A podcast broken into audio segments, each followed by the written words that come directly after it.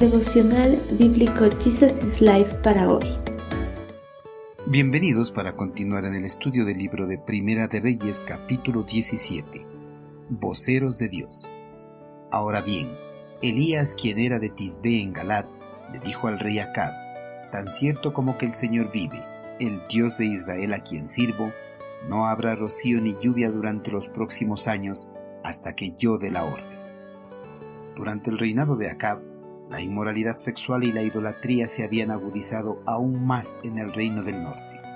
La mayor parte de los israelitas se olvidaron por completo de Yahvé y adoraron a los dioses paganos de la región, les ofrecieron cultos y sacrificios.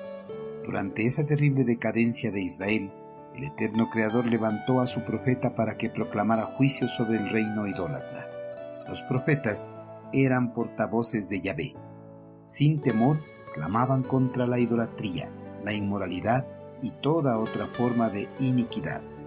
A través de ellos, Dios manifestaba su poder en milagrosos acontecimientos uno tras otro para derrotar las fuerzas diabólicas. Además, los profetas rogaban al pueblo que se arrepintiera y volvieran al Señor, y daban advertencia de las consecuencias terribles de no hacerlo. Dios levantó al profeta Elías como su vocero, para tratar de rescatar al reino del norte de su decadencia moral y espiritual. Elías, su nombre significa El Señor es mi Dios.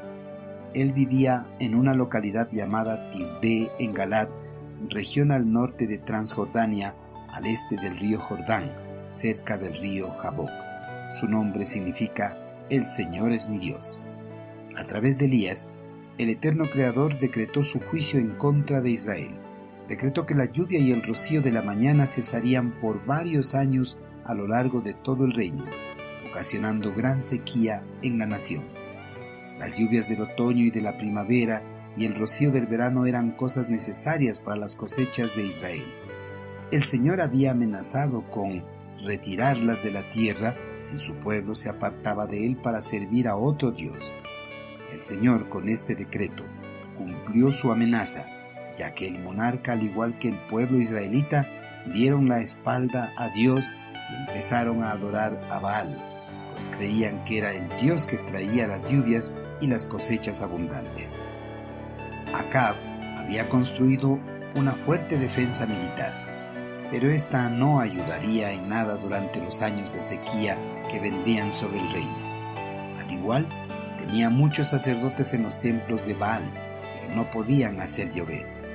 La sequía enviada por Dios sobre el reino demostraría que Baal, el dios de las lluvias y de la fertilidad, quienes adoraban el rey Acab y el pueblo, era impotente ante el Señor, pues el único con poder para hacer que la lluvia y el rocío volviese a caer en la nación era el eterno Creador.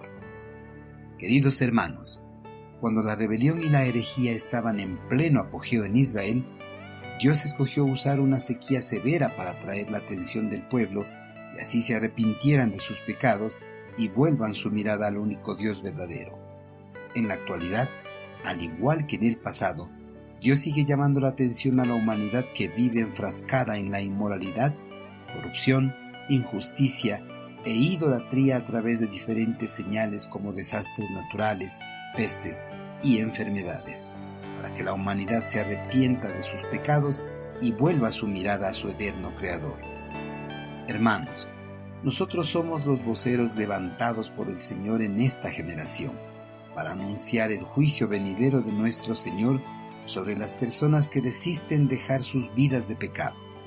Nosotros somos los voceros para anunciar el perdón de los pecados, la reconciliación y la vida eterna a través de la fe en Cristo Jesús.